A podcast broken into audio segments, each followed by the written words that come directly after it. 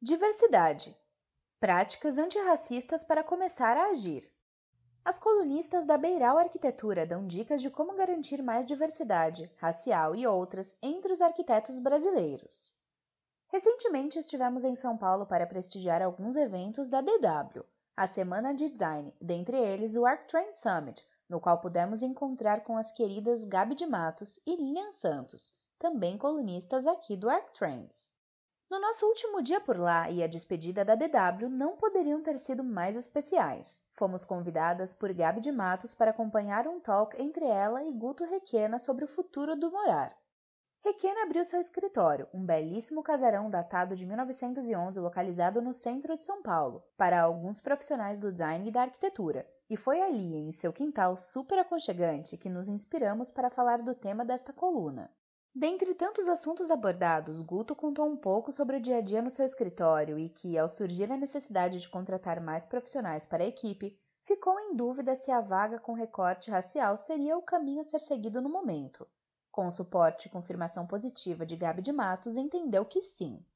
Numa realidade profissional em que pessoas brancas são maioria numérica e detêm o poder financeiro de influência e de decisão, é fundamental contar com a colaboração dessas mesmas pessoas para a construção de um cenário de mercado mais justo e diverso, onde indivíduos de todas as etnias tenham oportunidade de desenvolver seu trabalho e serem reconhecidos. Em outros textos, já comentamos sobre o predomínio branco na arquitetura, confirmado pelo segundo censo das arquitetas e arquitetos e urbanistas do Brasil, realizado pelo CAL em 2021.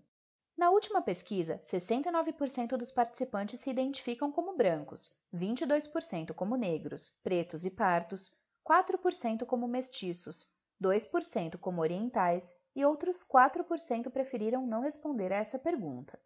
Lembrarem que existimos somente em novembro, mês da consciência negra, não é o suficiente, e se esconderem atrás do não é o meu lugar de fala para não se posicionar, muito menos. Para quem quer ser um aliado na prática, listamos algumas maneiras efetivas de como promover a diversidade da sua equipe. Focamos em pessoas negras com base na nossa experiência, mas esses caminhos são úteis para melhorar a inclusão de diversas minorias no universo da arquitetura, seja de gênero, raça, orientação sexual, território e tantas outras. Olhou ao seu redor e está faltando diversidade? Movimente-se! Oferte vagas afirmativas.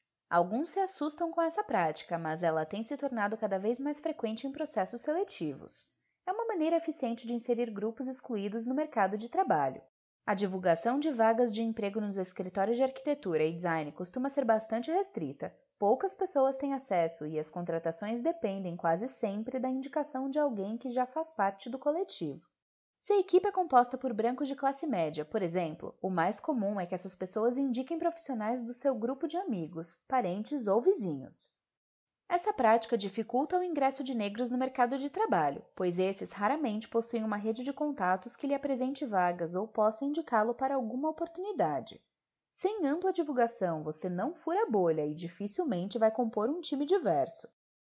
Construa parcerias. Ninguém trabalha sozinho, mesmo que seu escritório seja composto apenas por você.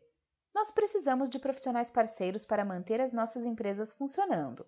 Engenheiros, advogados, contadores, arquitetos, designers, vendedores, representantes, uma gama enorme de profissionais. Ao estabelecer parcerias, priorize minorias e fortaleça a rede de contatos desses profissionais.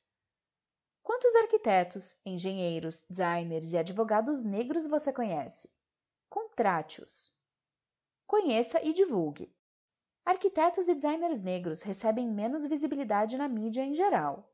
Provavelmente você está deixando de conhecer muitos profissionais competentes e vários trabalhos relevantes por falta de divulgação. Busque referências, acompanhe o coletivo desses grupos e compartilhe para que mais pessoas conheçam. Não é normal que uma equipe de escritório brasileiro seja composta 100% por pessoas brancas. Pesquise e se informe. Saiba quem está por trás das marcas que você trabalha e quem participa das ações promovidas por ela. Priorize empresas que tenham diversidade como compromisso real, não apenas em datas comemorativas ou como maquiagem da imagem. É importante tirar parte do seu tempo para conhecer realidades diversas, se informar e estudar. Mais da metade da população brasileira convive com o racismo diariamente, o que são alguns minutos do seu dia dedicados a se informar sobre essas vivências. Livros, colunas, blogs, filmes e séries são alguns dos meios para você aprender. Assim você ficará inteirado do assunto, não sobrecarrega ninguém e saberá como atuar por um mundo mais justo. A propósito, no episódio 8 do Arc Trends Podcast, Gabi de Matos falou a respeito de raça, gênero e inclusão na arquitetura. Vale a pena escutar. Olhe ao seu redor. Chamamos de teste do pescoço, um hábito que temos ao entrar em um estabelecimento e buscar por pessoas semelhantes a nós. Em uma profissão majoritariamente branca, como a nossa, tornam-se exceção os eventos em que encontramos uma presença significativa de profissionais negros. Faça esse teste, observe. Seja num evento social ou acadêmico, em um restaurante, peça de teatro ou coquetel. Onde estão as pessoas negras? Elas fazem parte do grupo de convidados ou estão trabalhando para te servir? Quando o olhar atento faz parte do seu dia a dia, fica mais fácil perceber o quanto os espaços são excludentes. O Brasil ainda é um país muito desigual e segregacionista. As ações acima são uma pequena contribuição para que as oportunidades fiquem mais equitativas para todos. Cerque-se de pessoas plurais em contextos além do profissional. Faça amizades, contrate serviços e amplie horizontes.